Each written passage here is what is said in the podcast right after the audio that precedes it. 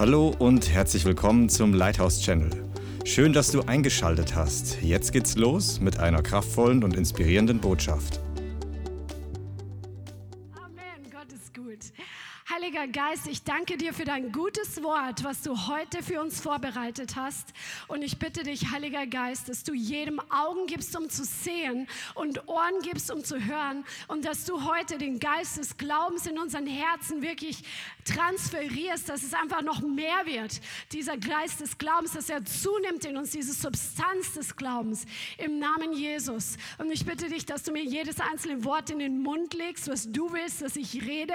In Jesu Namen, dass du dein Wort heute demonstrierst. In Jesus Name. Amen.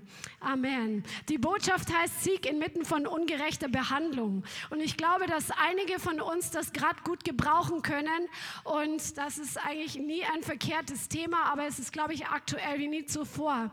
Wir sind eine Generation, außer der Kriegsgeneration, von der einige noch leben, die, die es einfach erlebt hat, dass während wir so aufgewachsen sind, dass so ein gewisses Maß von Freiheit da war und dass gewisse ähm, verfassungsmäßige Rechte und Freiheiten einfach gewahrt wurden und gewährt wurden. Ja? Dass in gewissen Maßen Gerechtigkeit und Wahrheit äh, eine Stimme hatten. Ja? So sind wir eigentlich groß geworden, die meisten von uns. Ähm, wir haben erlebt und sind groß geworden in dem Sinn, dass wir erlebt haben, dass wir versorgt waren, dass Arbeit Arbeit einen Lohn hat und dass ein gewisser Überfluss einfach da ist, oder? Und ähm, in den vergangenen zwei Jahren seit Corona erleben wir, wie immer mehr und mehr in dieser Kultur, in der wir aufgewachsen sind, was ich gerade so ein bisschen versucht habe zu beschreiben, dass eine Wende hereingekommen ist, ja, dass Lüge Wahrheit genannt wird, mehr und mehr, und dass die Wahrheit Lüge genannt wird. Also Lüge wird Wahrheit genannt und Wahrheit wird Lüge genannt. Ja? Und Gerechtigkeit wird mit Füßen getreten. Freiheit verschwindet Stück für Stück oder ist verschwunden jetzt in den letzten zwei Jahren, trotzdem, dass es äh, Verfassungsrechte gibt. Ja, und ähm, das sind lauter Dinge, die nicht gerecht sind. Und das Wort Gottes sagt, dass unser Gott seinen Thron gebaut hat auf dem Fundament der Gerechtigkeit. Er selbst liebt die Gerechtigkeit und hat uns, die wir wiedergeboren sind, diese Leidenschaft und dieses Herz gegeben für Gerechtigkeit. Wir wollen Gerechtigkeit haben. Wir wollen die Wahrheit haben. Amen. Und das ist das, was in uns brennt. Und dann kommt es dazu, dass wir immer wieder in Situationen kommen, wo wir sehen, dass einfach Ungerechtigkeit passiert. In Jesaja 59 wird eine Situation beschrieben, wo das in Israel der Fall war. Da steht hier, Jesaja 59, Vers 14. So ist das Recht zurückgedrängt und die Gerechtigkeit steht ferne. Denn die Wahrheit ist gestürzt auf dem Marktplatz und die Geradheit findet keinen Eingang. So geschieht es, dass die Wahrheit fehlt und wer sich vom Bösen fernhält, wird beraubt. Und der Herr sah es und der Herr sieht auch jetzt, was in unserer Nation passiert. Amen. Er sieht alles und es war böse in seinen Augen, dass es kein Recht gab. Und dann geht es weiter, dann steht drin, er sah, dass kein Mann da war und er wunderte sich, dass es keinen gab, der Fürbitte tat. Da half ihm sein Arm und seine Gerechtigkeit, sie unterstützte ihn. Also es ist sehr interessant, dass das hier in der Bibel schon auch so beschrieben wurde, dass Dinge einfach pervertiert worden sind. Und es ist nicht gerade so, dass, ähm, ähm, dass das was Neues ist, aber immer wieder haben wir das erlebt in der Geschichte und auch jetzt, ich glaube, es ist ganz massiv, was gerade weltweit passiert. Hier steht auch, die Wahrheit ist gestürzt auf dem Marktplatz. Was ist denn auf dem Marktplatz? Da wird Handel getrieben, da wird Geld eingenommen, die Wahrheit wurde für Geld verkauft. Ja, und das ist das, was wir sehen. Aber der Herr sagt, dass es wirklich wichtig ist, dass Leute da sind oder er guckt und er sieht die Leute, die in die Fürbitte gehen, die eintreten für die Gerechtigkeit, die nicht sich geschlagen geben, die sagen, oh, das ist alles so, das nimmt alles überhand und es wird immer schlimmer und so weiter, sondern solche, die immer noch Glauben haben, dass es einen Gott gibt, der Gerechtigkeit und Recht verschafft. Amen.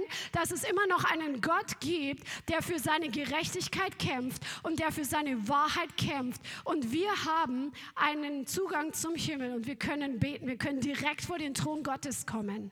Amen. So wie Christian gerade gesagt hat, Elia, das war derjenige, der gesagt hat, ich bin Elia, der vor dem Herrn steht.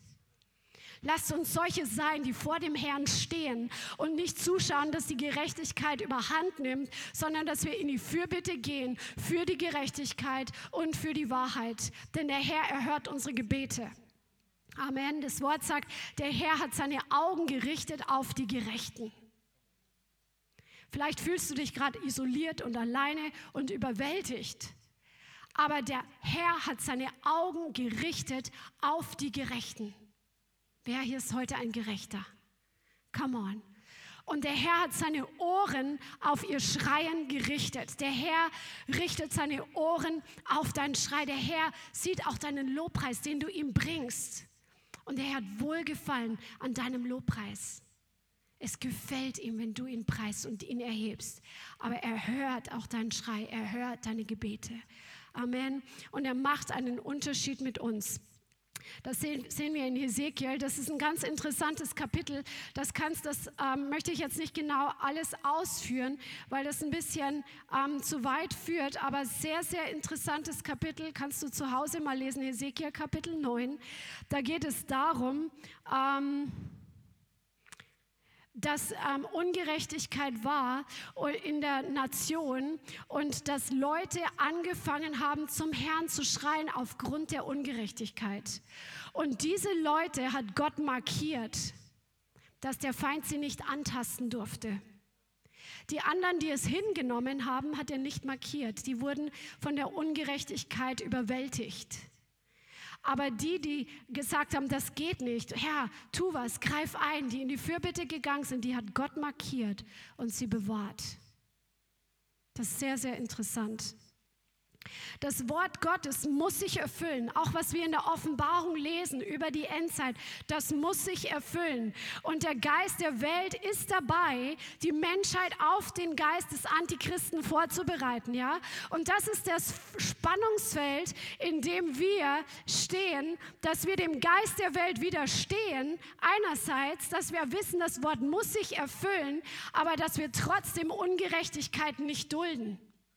Ja, das, das ist, ist gefragt, dass ein Leib Christi hervorkommt, der Rückgrat hat, der sich nicht beugt dem Wind und dem Sturm der Welt, sondern ein Leib Christi, der, der weiß, was Wahrheit ist, der weiß, was Gerechtigkeit ist und der seinen Mund öffnet für Wahrheit und Gerechtigkeit und der in diesen Taten geht und bereit ist, auch einen Preis zu bezahlen für die Wahrheit, für die Gerechtigkeit und für die Freiheit, die uns gehört von Gott. Amen. Und ähm, der Herr möchte uns stark machen. Und diese Predigt, die soll dich heute stark machen. Und diese Predigt soll dich heute zurüsten für Zeiten, in denen wir stehen heutzutage, um diesem Geist des Antichristen zu widerstehen und wie wir einfach damit umgehen, wenn wir Ungerechtigkeit und Lüge im Umfeld erleben. Und dazu wollen wir uns heute einige Vorbilder in der Apostelgeschichte anschauen. Der Herr hat die ganze Woche, letzte, also die letzten Tage, mehrere Tage über mir gebrütet und mir einfach das gezeigt, dass so viele Menschen in der Bibel unschuldig ins Gefängnis gekommen sind. Amen. Und da wollen wir uns ein paar Beispiele anschauen, weil wir daraus so viel lernen können. Und am Ende kommen wir dann zu dem Punkt, wo du ganz praktische Tools in die Hand bekommst, wie du in deinem Umfeld, wo Ungerechtigkeit vielleicht passiert, wie du damit umgehen kannst, damit der Feind keinen Raum hat in deinem Leben, sondern du siegreich bist. Lass uns anschauen, Apostelgeschichte 2. Johannes und Petrus haben den Gelähmten an der Pforte geheilt. Ja, krasses Wunder. Der Mann wird auf der Stelle geheilt von seiner Lähmung, die von Geburt an da war. Und die Leute laufen zusammen, weil sie ihn kennen. Die kannten diesen Bettler, der da immer an der Pforte saß, der immer gebettelt hat. Plötzlich springt er rum und ist voll begeistert und kann sich bewegen und preist den Herrn und ist einfach außer sich. Ja, und diese Gelegenheit wird ergriffen und das Evangelium Evangelium wird gepredigt und Menschen bekehren sich. Und das ist so gewaltig. Aber, aber, aber, wem hat das nicht gepasst? Den Religiösen hat das nicht gepasst, dass die Gemeinde Gottes, die Gemeinde von Jesus Christus immer größer wurde. Ja? Das hat denen nicht gepasst. Die waren eifersüchtig. Und dann haben sie den Petrus und den Johannes in Gewahrsam genommen.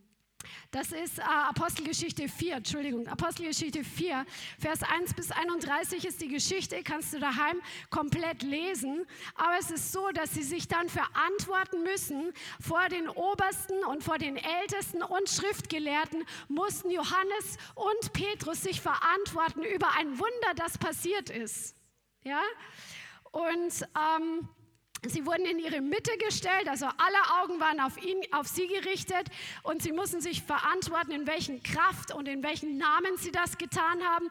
Und was macht Petrus? Petrus ist voll des Heiligen Geistes und er spricht sie an, hey Leute, das haben wir nicht aus unserer Kraft getan oder nicht durch unseren Namen, sondern durch den Namen Jesus Christus ist dieser Gelähmte, den ihr alle kennt, geheilt worden vor euren Augen.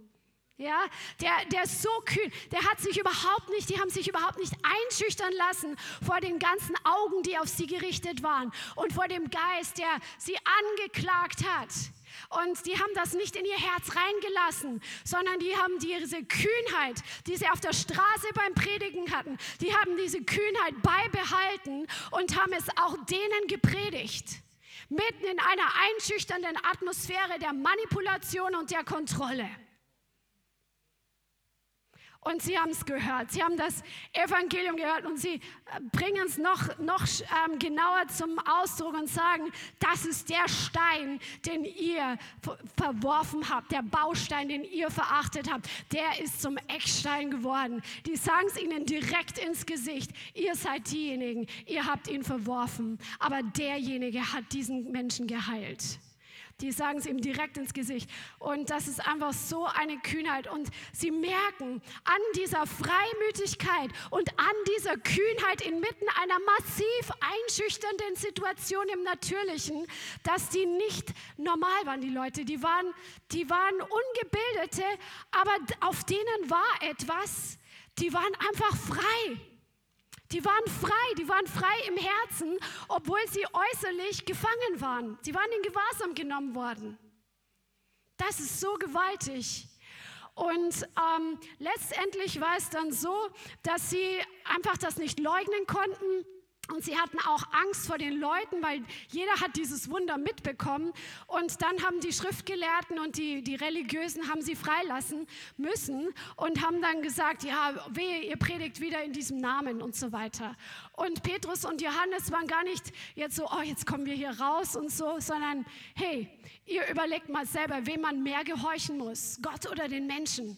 Die haben noch mal eins oben drauf gegeben. So freimütig waren die und so frei waren die inmitten dieser einschüchternden Situation, wo sie sagen hätten können, oh, wir können jetzt froh sein, dass wir hier noch glimpflich davon kommen. Come on, das ist doch ein Vorbild, oder? Und dann kommen sie zurück zur Gemeinde und was machen sie? Sie sagen nicht, oh Leute, das war richtig krass, dass wir waren so eingeschüchtert. Nee, die gehen zur Gemeinde und die ganze Gemeinde, sie erheben gemeinsam die Stimme und sagen zum Herrn, ähm, sagen dem Herrn, was gerade passiert. Die Könige der Erde, sie versammeln sich gegen den Herrn. Und dann steht im Apostelgeschichte 4, Vers 29, und nun Herr, sieh an ihre Drohungen und gib deinen Knechten dein Wort mit aller Freimütigkeit zu reden, indem dass du deine Hand ausstreckst zur Heilung, das Zeichen und Wunder geschehen durch den Namen deines heiligen Knechtes Jesus. Und als sie gebetet hatten, bewegte bewegte sich die Stätte, wo sie versammelt waren, und sie wurden alle mit dem Heiligen Geist erfüllt und redeten das Wort Gottes mit Freimütigkeit. Come on. Die haben gesagt, nee, jetzt müssen wir aufpassen, wo wir was sagen und ähm, uns verstecken und nur noch an den besonderen Gelegenheiten das Evangelium predigen. Nee, Herr, erst recht jetzt. Erst recht gieß jetzt deinen Geist aus. Gib uns jetzt erst recht im Angesicht dieser Widerstände, im Angesicht der Einschüchterung, im Angesicht der Bedrohung, im Angesicht von Manipulation und Kontrolle. Gib uns erst recht Kühnheit, dein Wort zu predigen, indem dass du Heilungen und Zeichen und Wunder tust. Come on! Da können wir uns eine Scheibe abschneiden. Und ich habe mir gedacht, je mehr dieser Druck zunimmt, desto mehr der Herr will sich einfach verherrlichen. Lasst uns in Gebet gehen, dass der Herr uns eine Kühnheit gibt und eine Freimütigkeit inmitten der krassesten Umstände, unseren Mund zu öffnen, dass die Einschüchterung nicht in uns reinkommt, sondern dass die Freiheit in uns drin ist und aus uns rausgeht und das Evangelium aus uns rausgeht und die Zeichen und Wunder aus uns rausgehen und uns unsere Umwelt verändert wird. Amen. Jetzt erst recht. Halleluja. Nächste Geschichte. Apostel werden in Gewahrsam genommen. Das ist meine Überschrift. Apostel Kapitel 5. Jetzt passieren ganz viele Heilungen und Zeichen unter dem Volk. Und ähm, sie befinden sich auch im Tempel ganz viel. Viele Menschen bekehren sich. Dann steht im Apostelgeschichte 5, ähm, Vers 14, und umso mehr wurden solche, die an den Herrn glaubten, hinzugetan. Scharen von Männern und auch Frauen, so dass sie die Kranken auf die Straßen hinaustrugen und auf Betten und Lager legten, damit, wenn Petrus käme, auch nur sein Schatten auf einen von ihnen fallen möchte. Es kamen aber auch Menge, die Menge aus den Städten um Jerusalem zusammen und sie brachten Kranke und von unreinen Geistern geplagte, die alle geheilt wurden. Sag mal alle. Alle wurden geheilt. Come on. Und wem passt das wieder nicht? Wem passt das wieder nicht? Die hohen Priester und die Sadduzäer, die wurden von Eifersucht erfüllt. So einen Zulauf hatten die nicht. Aber die haben auch keine Kranken geheilt. Die haben nicht die richtige Botschaft gepredigt. Come on. Was machen sie? Es passt ihnen nicht. Die Freiheit passt ihnen nicht. Das Wachstum des Leibes Christi passt ihnen nicht. Sie legen Hand an die Apostel, setzen sie in öffentlichen Gewahrsam. Wahrscheinlich Untersuchungshaft, würde man heute sagen. Und was passiert? Ein Engel des Herrn aber öffnete während der Nacht die Türen des Gefängnisses und führte sie hinaus und sprach, Jetzt versteckt euch alle ganz schnell. Nein. und sprach, geht hin und stellt euch hin und redet im Tempel zu dem Volk alle Worte dieses Lebens. Come on, das ist unser Gott. Amen. Und als sie, und sie, als sie es gehört haben, gingen sie früh morgens in den Tempel und lehrten. Und die hohen Priester aber kamen ähm, und die bei ihm waren und sie wollten die Leute aus dem Gefängnis holen und dann waren die nicht mehr da. Und dann waren sie erstmal sprachlos. Man sieht im Lauf der Apostelgeschichte, finde ich richtig interessant, ähm, wenn du diese Gefangenschaftsgeschichten liest, dass die immer mehr Sicherheitsmaßnahmen gemacht haben. Das hat sich rumgesprochen, dass die Apostel öfter mal übernatürlich frei geworden sind.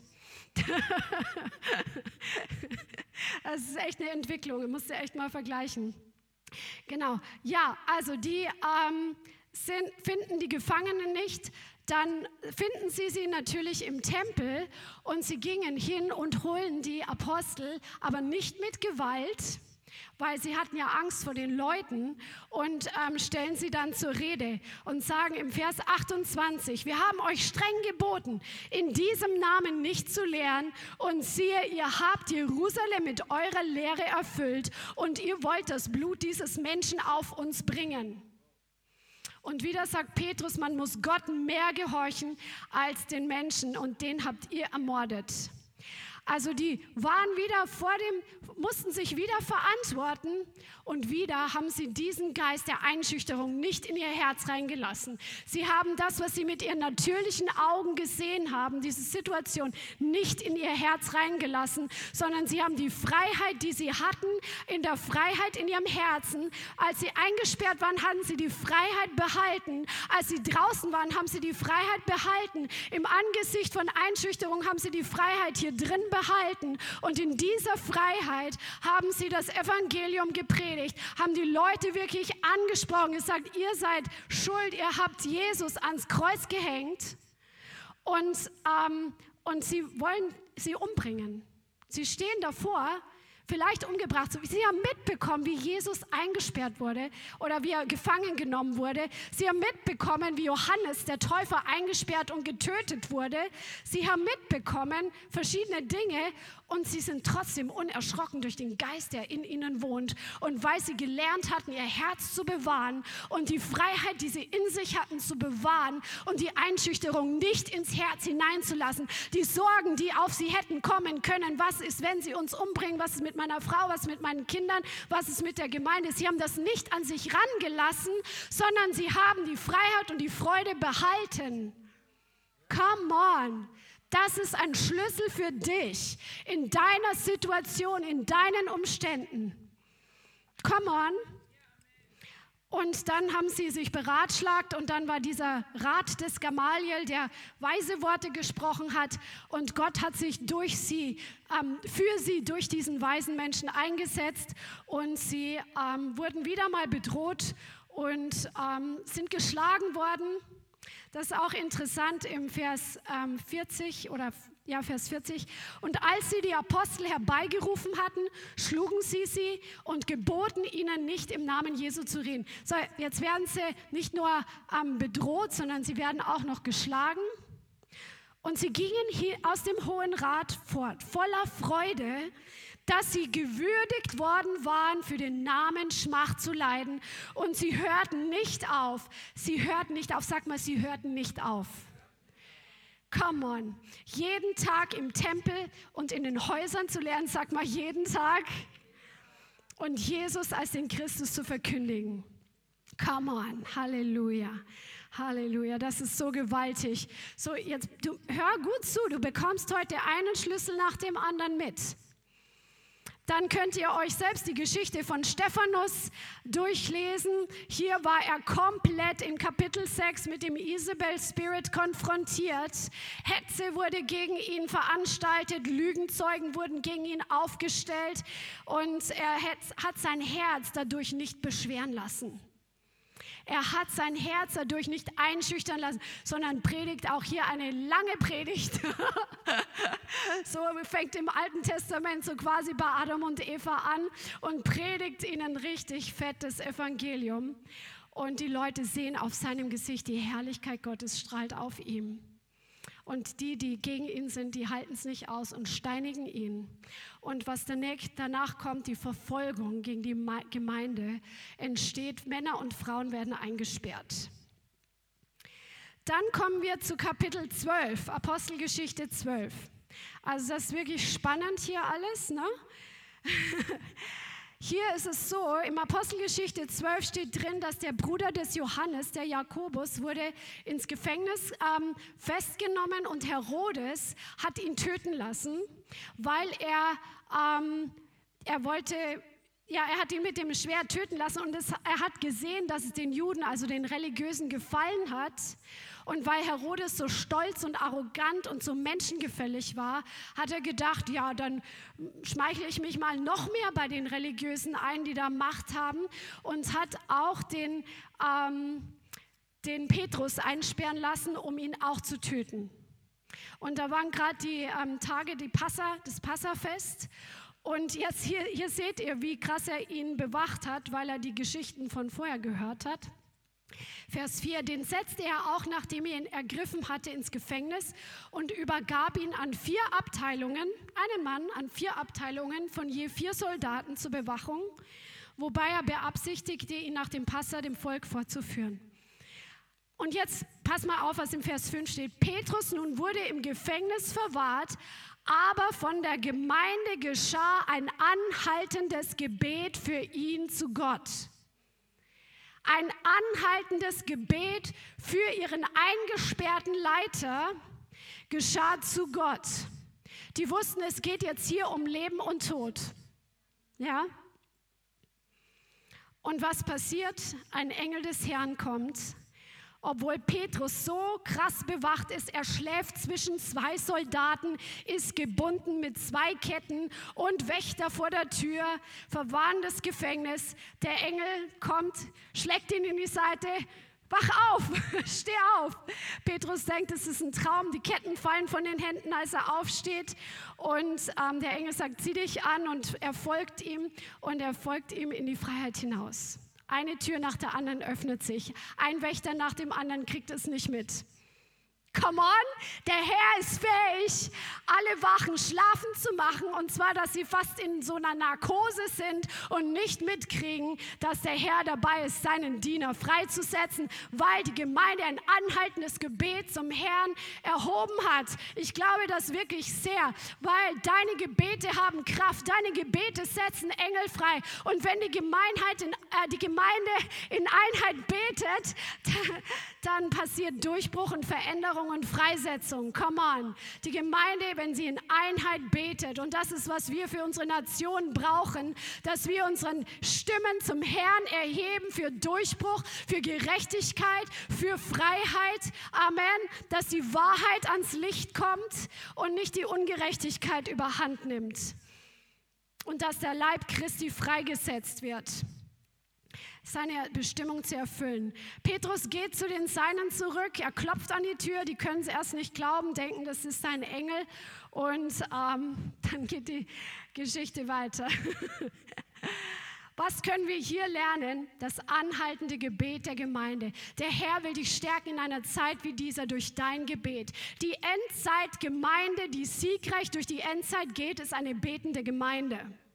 Deine Gebete laden dich selber auf, wenn du im Geist betest, wenn du keine religiösen, langweiligen Gebete betest, sondern wenn du in der Kraft des Geistes, wenn du im Glauben betest, wenn du das Wort betest, wenn du im Vertrauen betest, dass der Herr immer noch derselbe ist, der damals den Pharao gestraft hat, der damals seine Wunder in Ägypten getan hat, der einen Weg in Meer gemacht hat, der Feuer auf den Altar Elias fallen hat lassen. Unser Gott ist immer noch auf dem Thron und er hat sich nicht verändert und er ist genauso für dich, wie er für mich ist und wie er für die Leute war in der Bibel. Come on. Und deine Gebete haben Kraft, sein Wirken freizusetzen in einer Zeit wie dieser, wo der Geist des Antichristen sich manifestieren möchte. Halleluja. Die nächste Story, Apostelgeschichte 16.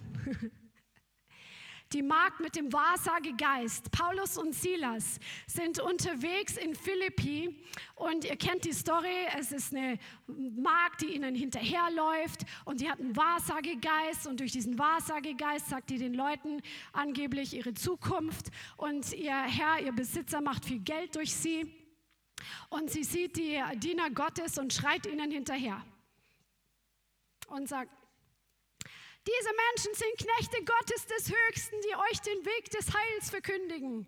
Und das hat sie so viele Tage gemacht. Und das, wir wissen, es war die richtige Botschaft, aber der falsche Spirit. Und irgendwann hat es dem Paulus gereicht. er dreht sich um und, und treibt diesen Geist aus. Und die Besitzer dieser Markt sehen, oh oh, jetzt kriegen wir keine Kohle mehr. Und was machen sie? Sie nehmen Paulus und Silas, nehmen sie gefangen, schleppen sie zu den Vorstehern im Markt und sagen und bringen einfach Lügen. Diese Menschen, die Juden sind, verwirren ganz und gar unsere Stadt. Und sie verkündigen Gebräuche, die anzunehmen oder auszuüben uns nicht erlaubt ist, da wir Römer sind. Paulus und Silas waren auch Römer, aber das sagen sie nachher erst dann so als kleines Nugget. und die Volksmenge wird aufgehetzt, sie wird aufgewiegelt, anstatt dass sie das mal einfach prüfen oder auf sich selbst wirken lassen, werden sie mitgerissen von dieser Massenmanipulation und von diesen Massenbeeinflussung und von dieser Hetze. Sie werden mitgerissen und dann ähm, werden Paulus und Silas geschlagen mit Ruten und dann werden sie ins Gefängnis gesteckt und ähm, sicher verwahrt. Was haben die beiden gemacht? Ihr kennt alle die Geschichte. Was haben sie gemacht? Sie waren nicht eingeschüchtert. Sie haben nicht voller Sorgen gedacht, oh nein, hoffentlich müssen wir jetzt nicht sterben. Sie waren nicht völlig am Boden zerstört. Und sie haben nicht mal über ihre Schläge gejammert, Come on. Über ihre körperlichen Schmerzen. Sie waren nicht depressiv, sondern was haben sie gemacht?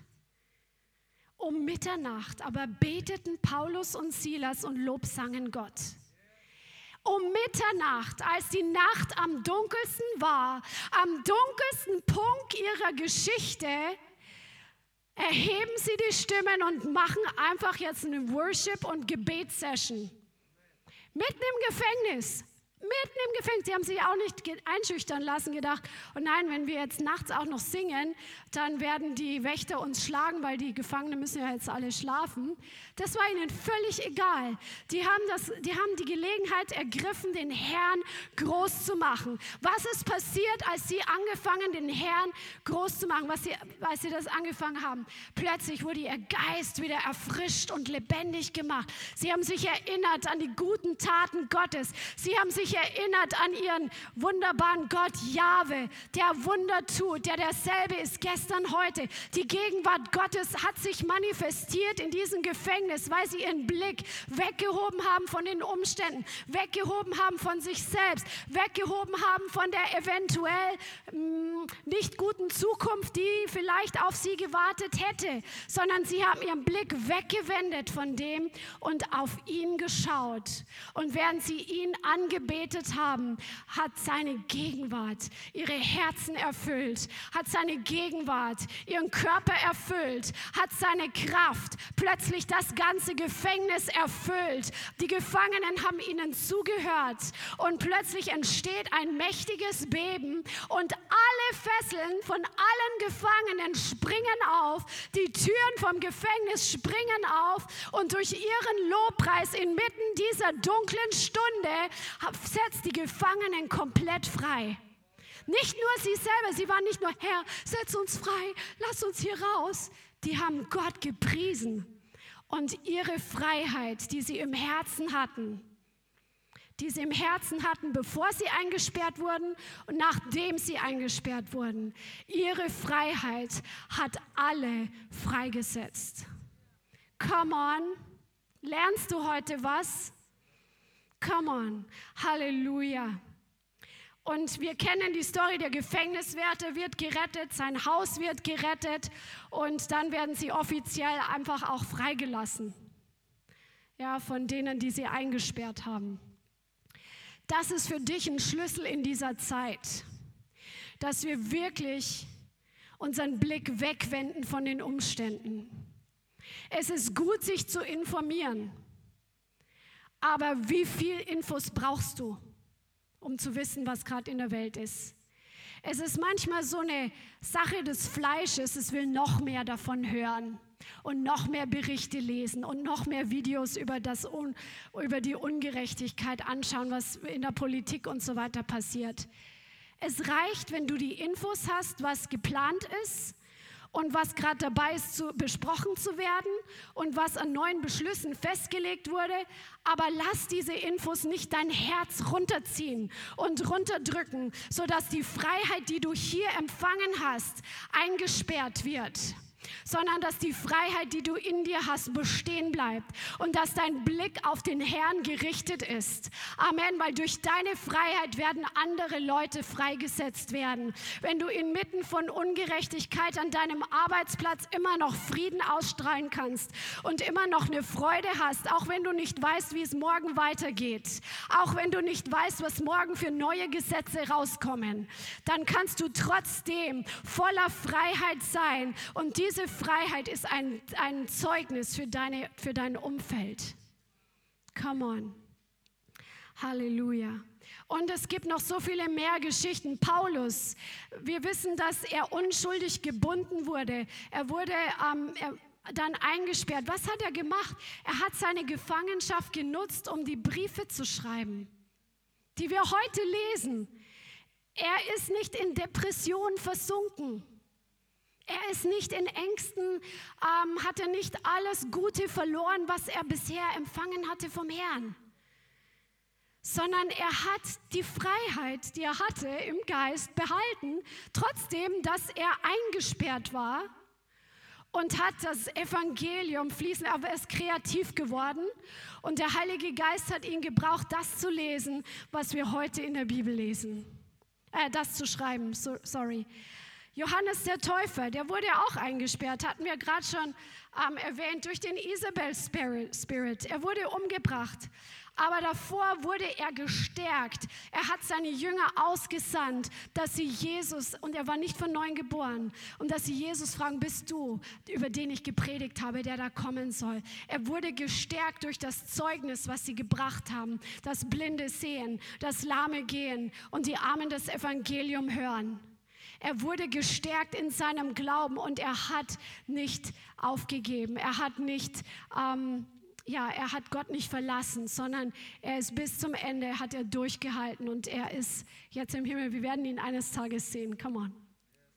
Halleluja. Auch andere Geschichten. Wir wissen, David war lange auf der Flucht, um sein Leben zu retten. Und er konnte sich nicht frei bewegen. Er war der Gesalbte und vertraute dem Herrn, obwohl es nicht leicht war, obwohl er ständig dabei war, sich vor Saul zu verstecken. Und er wusste, er ist der nächste König. Er wusste nicht, wann es sich manifestiert. Aber er pries den Herrn in diesen Zeiten und Gott bewahrte ihn immer und immer und immer wieder.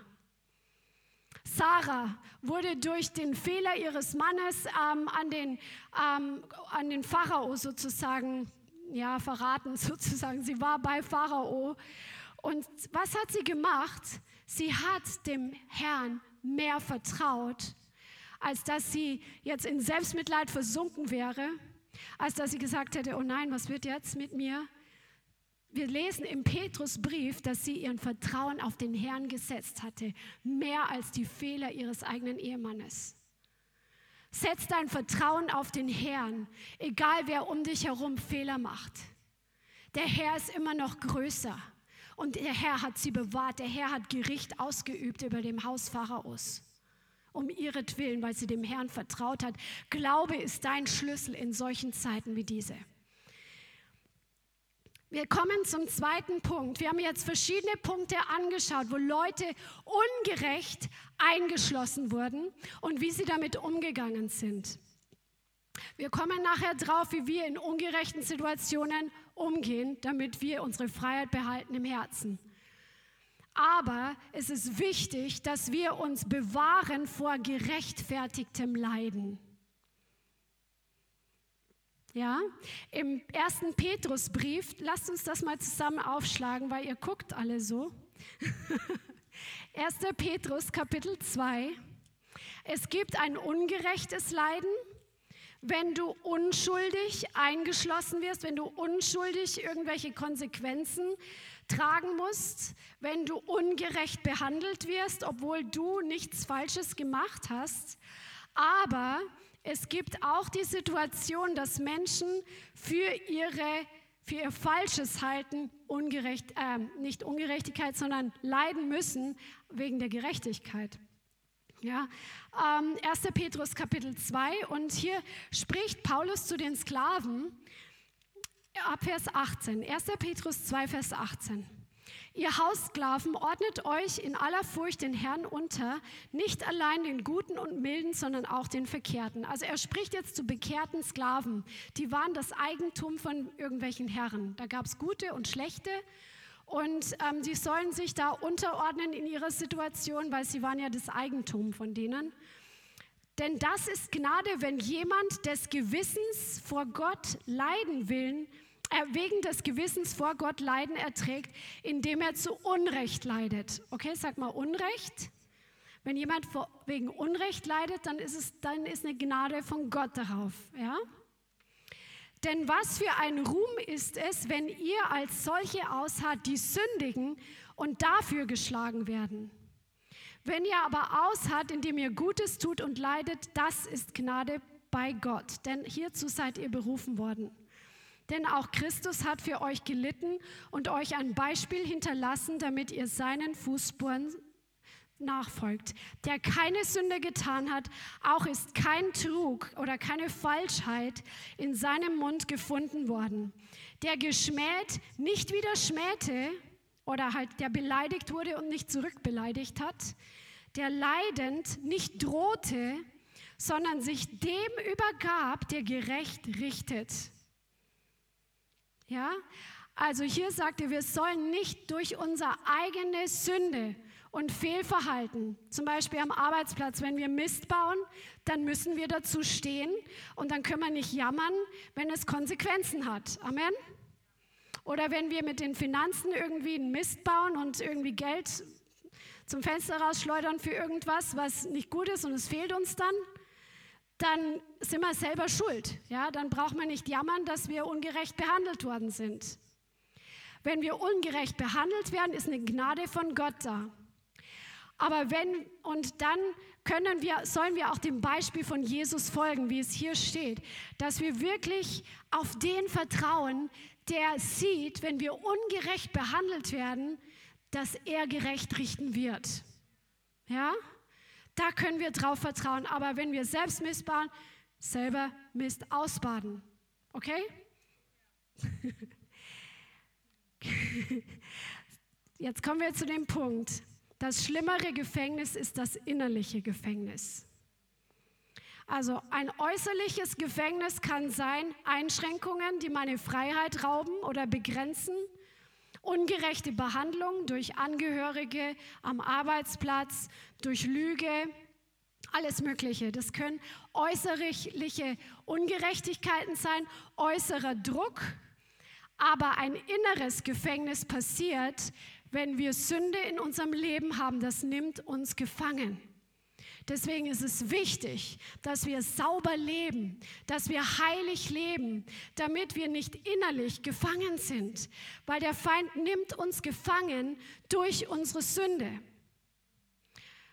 Oder durch, wenn wir Lügen glauben, wenn wir zum Beispiel glauben, dass, ähm, dass Gott die ganze Zeit darauf wartet, mir eine auf die Finger zu hauen, weil er nicht liebevoll ist. Gott ist liebevoll und er erzieht uns, aber er ist nicht ähm, rachsüchtig auf seine Kinder, ja? Oder, oder jähzornig, unberechenbar.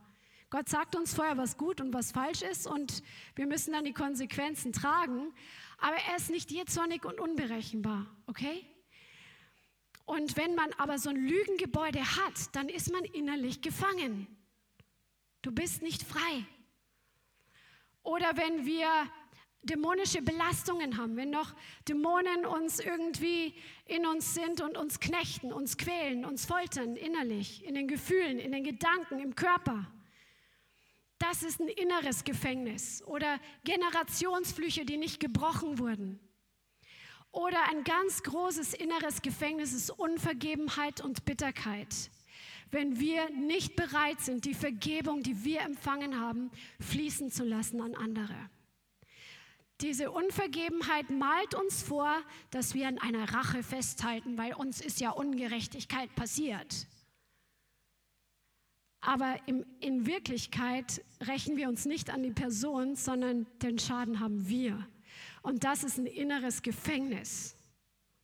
Amen. Oder Angst, wenn wir mit Angst erfüllt sind, wenn wir mit Sorgen erfüllt sind, wenn wir, wenn wir rebellisch sind, wenn wir ein rebellisches Herz haben, wenn wir voller Unglauben sind, dann haben wir ein inneres Gefängnis. Und dafür ist der Heilige Geist da und das Wort Gottes. Und du sollst von all dem frei werden. Und wir sind alle in einem Prozess, immer mehr frei zu werden. Jesus hat gesagt, wenn ihr meine Jünger seid, dann werdet ihr in der Wahrheit bleiben und die Wahrheit wird euch frei machen. Amen. Die Wahrheit macht dich frei. Die Wahrheit macht mich frei. Sie macht uns frei von diesen inneren Gefängnissen, wo der Feind uns in der Vergangenheit quälen und knechten konnte. Amen. Und dafür ist die Salbung auch da, die das Joch zerbricht. Amen. Alles, was in der Seele quält und zerstört, ist automatisch nicht vom Herrn. Punkt. Ich sage es nochmal. Alles, was in deiner Seele quält und zerstört, das ist nicht vom Herrn. Amen. Lass uns wirklich den Prozess der Freiheit weitergehen. Und ich werde jetzt nicht weiter auf das eingehen, weil darüber haben wir schon öfter gesprochen, dass der Herr uns davon frei macht und wie wir frei werden, auch von Generationsflüchen, von Dämonen und all diesen Dingen. Aber ja, ja, lass uns jetzt zu dem Punkt kommen, wie kann ich innerlich frei bleiben? wenn außen Ungerechtigkeit auf mein Leben kommt?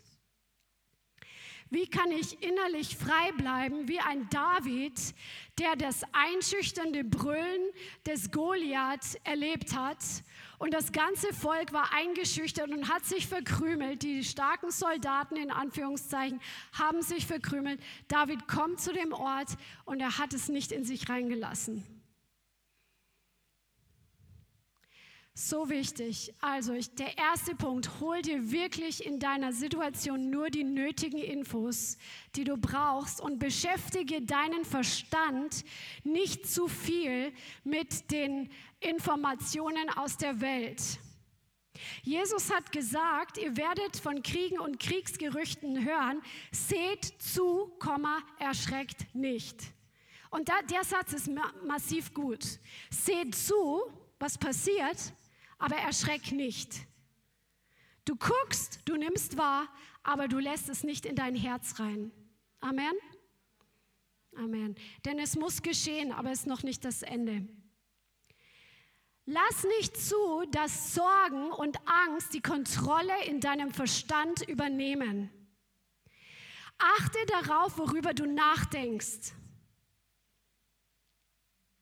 Wie viel beschäftigst du dich mit der Ungerechtigkeit in der Welt? Und wie viel beschäftigst du dich damit, deinen Glauben dem Herrn auszusprechen und Glauben in die unsichtbare Welt hineinzusprechen, dass dein Gott für dich ist? Du bist seine Tochter, du bist sein Sohn, er kämpft für dich. Wie viel beschäftigst dich du damit, das einfach im Gebet das Wort freizusetzen? Und wie viel erlaubst du, die natürlichen Informationen deinen Verstand zu füllen. Das ist so wichtig in dieser Zeit. Das Wort sagt, bewahre dein Herz mehr als alles andere. Und das hängt damit zusammen, was wir, womit wir uns beschäftigen, was wir in uns reinlassen, welche Vorstellungen wir uns machen. Es ist gut, sich mit Dingen auseinanderzusetzen, aber nicht so viel, dass unser Herz beschwert wird. Amen. Weigere dich wirklich, dir Sorgen zu machen. Sorgen fügen deinen Tagen kein Millimeter hinzu. Sorgen bringen dich nur nach unten. Das ist eine ganz schlechte Gewohnheit, sich Sorgen zu machen. Ja, das, ist, das bringt uns nicht weiter. Wir machen uns keine, erlaube es nicht, weigere dich. Grenze dich innerlich sozusagen ab. Auch wenn du am Arbeitsplatz bist und Leute dich wegen Dingen, die nicht gerecht sind, komisch anschauen oder reden über bestimmte Dinge, die dich betreffen und du sitzt in ihrer Mitte, lass das nicht in dein Herz rein, sondern schau sie so an, die sind manipuliert. Die sind selbst Opfer, zum Beispiel einer Gehirnwäsche was in unserer Nation flächendeckend passiert ist. Und nimm es nicht persönlich, sondern sieh den Spirit, der dahinter ist. Nimm es nicht persönlich, sondern unser Kampf geht gegen, nicht gegen Fleisch und Blut, sondern das ist ein geistlicher Kampf. So wie ich erzählt hatte, dass ähm, meine HNO-Ärztin äh, mich dumm angeredet hat, das ist jetzt schon länger her, ähm, wegen einer gewissen Sache medizinisch. Und ähm, das hat mich echt ein bisschen geärgert. Und als ich dann wieder hingegangen bin, habe ich gesehen, hat sie mir erzählt, dass sie gerade selber ähm, davor steht, dass ihre Zehen amputiert werden müssen, weil ihre Knochen innerlich ähm, entzündet sind. Und sie keine Zeit eigentlich hat für so eine OP, weil sie ihre Praxis dann verlassen muss. Und dann dachte ich mir, Mensch, wie arm. Letztes Mal hat sie mich so, so streng äh, behandelt und einfach nicht in Ordnung gewesen, wie sie mit mir umgegangen ist, aber da kann sie dir dann nur leid tun. Ne? Und lass uns die Menschen wirklich mit diesen Augen sehen, die sind selbst ein Opfer. Amen. Sorge dich nicht über morgen, sondern bete im Glauben für das Morgen. Sprich dem Herrn dein Vertrauen aus. Preise den Herrn Jesus hat gesagt, Lukas 12, Vers 11, wenn sie euch hinführen, um euch zu überliefern, so sorgt euch vorher nicht, was ihr reden sollt. Macht euch keine Sorgen, wenn sie euch gefangen nehmen, was ihr morgen reden sollt, wenn ihr vor Gericht gestellt werdet, sondern was euch in jener Stunde gegeben wird, das redet. Warum hat Jesus das gesagt? Er will nicht, dass wir gefangen werden hier drinnen sondern wir dürfen dem Herrn in jeder Situation vertrauen, auch in so einer Situation. Amen. Denn der Heilige Geist wird euch in jener Stunde lernen, was ihr sagen sollt. Der Heilige Geist ist dein Helfer in deiner Situation, in deinem Alltag, in deinem Umfeld, mit deinen Angehörigen, mit deinen Verwandten, die vielleicht gerade Druck machen. Der Heilige Geist ist dein Helfer, er ist mit dir. Mach dir keine Sorgen, du wirst zur richtigen Zeit wissen, was du reden sollst. Es macht natürlich auch Sinn, sich mal Argumente zu überlegen, wenn es wirklich eine Diskussion ist, die fair ist, wo man Argument gegen Argument stellt. Aber wenn die Diskussion keinen Sinn macht und du merkst, es ist nur, die wollen gar nicht die Wahrheit hören, dann spar dir die Energie und behalte deinen Frieden. Man muss sich vorher überlegen, in welchen Kampf, auch in welche Diskussion man hineingeht. Es ist wichtig, dass man vorher überlegt, die Kosten zu überschlagen. Und wir müssen uns nicht rechtfertigen, wie Christian das vorher auch gesagt hat sondern wenn du weißt, es macht jetzt Sinn, mal was zu sagen und Fakten auf den Tisch zu bringen, dann bring die Fakten auf den Tisch. Aber wenn du weißt, du hast jetzt zehn Leute, die alle gegen dich reden und die deine Argumente sowieso nicht annehmen, wenn du das im Vornherein weißt, dann macht es vielleicht Sinn, die Energie zu sparen und dir diesen Kampf nicht zu liefern. Aber lass dich vom Heiligen Geist führen. Amen.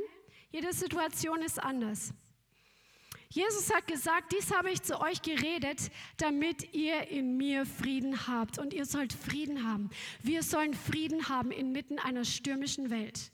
Inmitten einer chaotischen Situation sollen wir Frieden haben. Der Herr will, dass du deinen Frieden in deinem Herzen bewahrst. In der Welt, da habt ihr Bedrängnis oder in der Welt habt ihr schwierige Lagen, habt ihr Notlagen, habt ihr Zwangslagen, Auswegslosigkeit. Aber seid guten Mutes, ich habe die Welt überwunden. Und der, der die Welt überwunden hat, der ist in dir und er ist derjenige, der dich zu einem Überwinder macht. Wo du in einem Jahr zurückschaust und siehst, durch welche Dinge du durchgegangen bist und staunst, wie der Herr dich da durchgebracht hat, was vorher für dich unmöglich aussah. Das ist der Herr. Er macht dich zu mehr als einem Überwinder. Sag mal, ich bin mehr als ein Überwinder weil Jesus die Welt überwunden hat. Halleluja. Und erinnere dich, du und ich, wir sind in diese Zeit hineingeboren worden. Der Herr wusste, warum wir nicht vor 200 Jahren geboren wurden oder für vor 1000 Jahren, sondern warum wir heute geboren sind. Und weil wir heute geboren sind, du bist geschaffen für einen Tag, eine Zeit wie diese. Der Herr hat dich ausgestattet mit allem, was du brauchst, um siegreich in einer Zeit wie dieser zu leben und seinen Namen und seine Herrlichkeit zu manifestieren. Amen. Du bist geschaffen, um die Herrlichkeit Gottes inmitten einer finsteren Zeit zu manifestieren. Und ich glaube, wir leben wirklich in der spannendsten Zeit je zu, wie je zuvor. Come on, weil der Herr erst recht seine Herrlichkeit erweisen möchte. Richte deinen Fokus auf Jesus und bewahre dein Herz, indem dass du dich nicht entrüstest über den Übeltäter. Das sagt das Wort in Psalmen, entrüste dich nicht über den Übeltäter, es führt nur zum Bösen. Wie schnell regen wir uns auf über die Politik oder über Kollegen oder Angehörige oder Leute, die uns schlecht behandeln oder ungerecht behandeln. Wie schnell regen wir uns drüber auf und entrüsten uns. Wie kann man das machen? Aber das lenkt uns ab. Es führt nur zum Bösen. Es ist richtig, Dinge, die ungerecht sind, ungerecht zu nennen. Ja, sollen wir tun. Wir sollen Lüge, Lüge nennen. Wir sollen Fakten bringen. Das sollen wir ruhig machen. Aber nicht entrüsten und unser Herz damit belasten. Amen. Der Herr wird dir Weisheit geben für deine persönlichen Entscheidungen, vor denen du stehst Vertraue ihm. Er gibt dir im richtigen Moment die Weisheit, die du brauchst. Und erfrische dich im Herrn. Das ist so wichtig. Und ich, ich habe so ein, eine, ja, so, eine, so ein Herz dafür, einfach, dass wir alle noch viel mehr einfach sehen, wie groß Gott ist. Und während wir seinen Namen groß machen und ihn preisen, so wie Paulus und Silas im Gefängnis, erleben wir einfach, wie unser ganzer Fokus auf ihn gerichtet ist, wie wir einfach sehen, hey, er sitzt auf seinem Thron und niemand wird ihn von seinem Thron stoßen. Er wird in Ewigkeit da sein. Er wird sich nicht verändern und am Ende wird gewinnt er. Er hat schon gewonnen. Wir sind auf der Siegerseite. Wir müssen nur durch, durch, durch und durchhalten. Amen. Und aushalten. Und während wir ihn preisen und ihn anschauen, ihn bewundern, kommt seine Kraft und Gegenwart und er frischt uns und, und er wäscht uns und er macht uns neu. Er, er erneuert uns von innen heraus, dass wir einfach gefüllt sind mit Leben, sodass wir inmitten von diesen Dingen voller Frische sind. Amen. Lass uns das wirklich zur Gewohnheit machen, den Herrn groß zu machen und ihn zu preisen. Amen. Das ist so gut. Halleluja. Stärke dich auch durch deine Geschwister, wie Petrus im Gefängnis war oder wie ähm, Petrus und Johannes freigelassen wurden. Sie sind zurückgegangen zu den, zu den ihrigen, zur Gemeinde sind sie zurückgegangen und sie haben sich gegenseitig gestärkt im Gebet. Auch du heute, der du online bist, suche dir Geschwister, die gleichgesinnt sind und geh zusammen ins Gebet, ermutigt euch gegenseitig, stärkt euch gegenseitig, betet füreinander, sagt das Wort, ja? Dafür haben wir uns auch gegenseitig preist den Herrn zusammen, geht zusammen vorwärts und so wird dein Glaube erfrischt und gestärkt. Amen. Halleluja. Und die Endzeitgemeinde ist eine betende Gemeinde. Und wir wollen einem Gott glauben, der Wunder tut, auch wenn es unmöglich aussieht. Okay? Auch das werden wir tun. Halleluja. Und wenn du Entscheidungen triffst, triff deine Entscheidungen im Glauben. Tu nichts, wofür du keinen Glauben hast, sondern entscheide dich im Glauben. Lass dir vom Herrn wirklich die richtigen Dinge zeigen und dann, wofür du Glauben hast, entscheidest du. Aber tu nichts aus Unglauben heraus, weil das ist Sünde.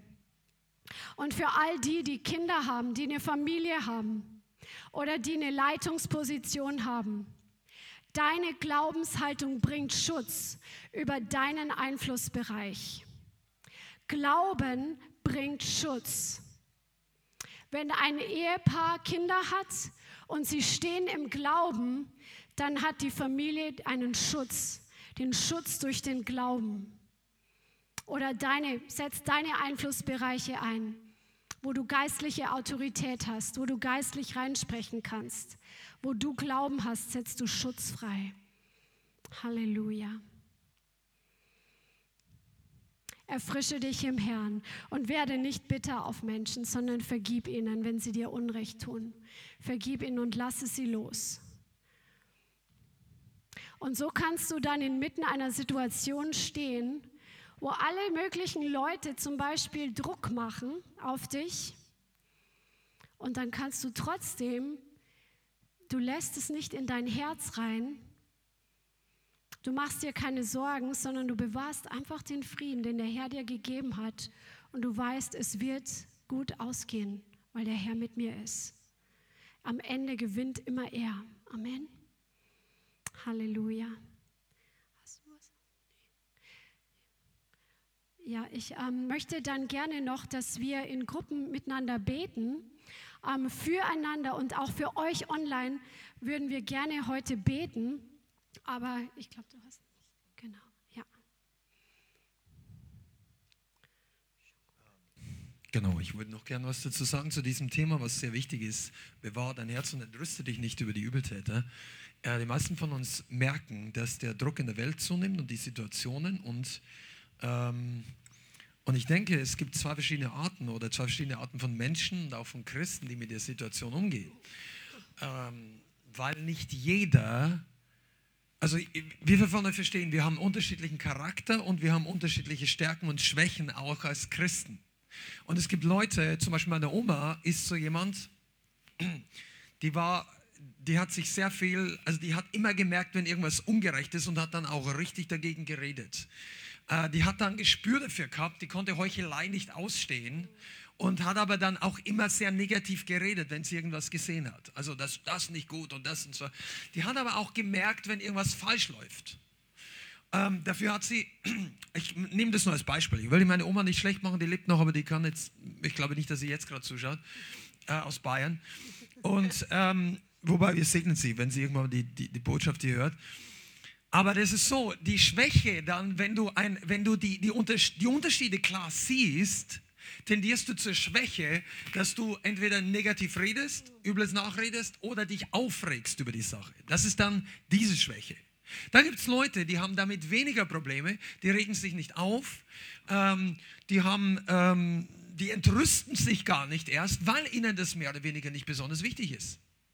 Die, die Ungerechtigkeit berührt sie gar nicht. Das sagt, das ist, es ist mehr der Egoismus im Inneren, der ist nicht mein Ding. Ist mir egal. Hauptsache mein, mein, mein Essen kommt auf den Tisch und meine, meine Familie geht's gut. Ob da die, die Gesellschaft den Bach runtergeht oder das Land oder nicht so wichtig. Und ich reg mich nicht auf. Und beide Richtungen sind verkehrt, aber mach du nicht den Fehler, dass du den Fehler der anderen siehst, während du auf der einen Seite bist. Versteht ihr, was ich meine? Also wenn du jemand bist, der in all diesen Jahren, was heißt Jahren, jetzt sind es ja knapp zwei Jahre oder eineinhalb Jahre, wenn du besonders ein Augenmerk darauf hast, dass du siehst, wo, wo jahrzehntelange Gesetzmäßigkeiten ausgehebelt werden, Leute diffamiert, Leute, Leute ihre eigenen Versprechungen, Politiker ihre Versprechungen reihenweise brechen, die die Medien das absichtlich und systematisch vertuschen und, und Sachen löschen, einfach Aussagen, die die anderen früher gemacht haben, kannst du jetzt nicht mehr posten, weil es Fake News ist. Die wollen jetzt nicht mehr hören, was sie früher gesagt haben. Und wenn du dich darüber aufregst, dann bist du in dem Punkt schwach und du solltest es ändern. Aufregen ist eine Sache, aber wahr, gewarnt sein ist richtig. Es zu sehen ist wichtig. Es zu unterscheiden ist wichtig. Aber nicht sich aufregen, okay? Und die andere Seite ist die, wenn du zu denen gehörst, die dich eigentlich kaum aufregen, weil du immer noch glaubst, dass die Tagesschau 50% die Wahrheit sagt, ich sage es jetzt hier einfach mal, ist mir total egal. Ist wirklich so. Das kann ich auch beweisen. Oder ich sag's mal, da gibt es genügend Gründe. Wenn du immer noch in diesen, wenn du noch vor 15 Jahren lebst und du denkst, alle anderen, die jetzt was anderes denken, sind alles Verrückte, irgendwo aus dem Internetloch herausgeschlüpfte.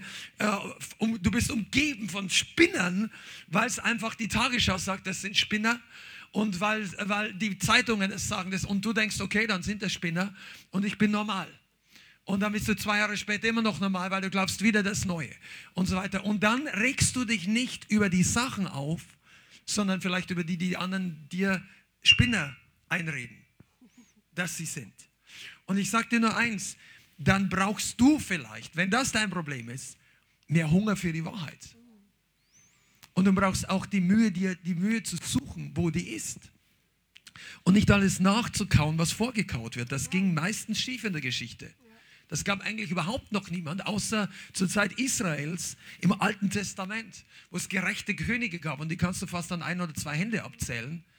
Ähm, wo du sagen kannst, die, die Regentschaft des Landes ist unter der Gerechtigkeit Gottes. Alles andere im Neuen Testament bis jetzt, bis in die Endzeit, 2000 Jahre, war keine Regierungsform, keine ob es Monarchie war, Demokratie, Diktatur oder was auch immer, es war nicht die Gerechtigkeit Gottes, selbst Jesus redet davon. Und wir müssen in diesen Tagen aufpassen, dass du dein Gewissen nicht beschmutzen lässt und dass du wachsam bleibst. Und dann möchte ich dir noch was sagen. Urteile nicht so schnell aus dem Verstand. Weil diese Sachen sind wichtig. Ich merke es. Es kann sein, dass in ein paar Wochen wir ganz andere Themen auf dem Tisch haben. In Deutschland. Und es, ich sage es euch nur so, wenn ihr euch wundert, warum müsst ihr das Thema überhaupt thematisieren? Ich entschuldige mich nicht mehr dafür, dass ich bestimmte Themen thematisiere, weil die Leute schreiben uns an, was soll ich denn machen? Ich habe so lange dies und jenes, wo mich die Gesellschaft drängt, wo mich meine Familie drängt. Ich habe, ich hab, mit dem Gewissen kann ich es nicht vereinbaren. Äh, ich ich, ich finde das nicht richtig, ich will es eigentlich auch nicht, aber ich werde gedrängt. Was soll ich denn machen? Und diese Probleme man, sollte man nicht leugnen. Es sollte jeder frei sein, dies selber zu entscheiden. Und jeder sollte frei sein, auch eine andere Meinung zu haben in diesen sozial- oder gesellschaftlichen Sachen. Aber lass dich nicht täuschen. Die Welt erlaubt dir nicht eine andere Meinung zu haben.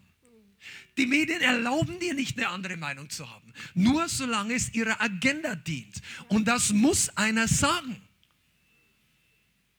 Und ich sage das jetzt auch, im Dritten Reich haben die Kirchen auch zu lange geschwiegen. Und ich rede jetzt nicht von Juden und ich sage nicht, dass Corona mit der Verfolgung der Juden gleichzusetzen ist. Das ist es nicht.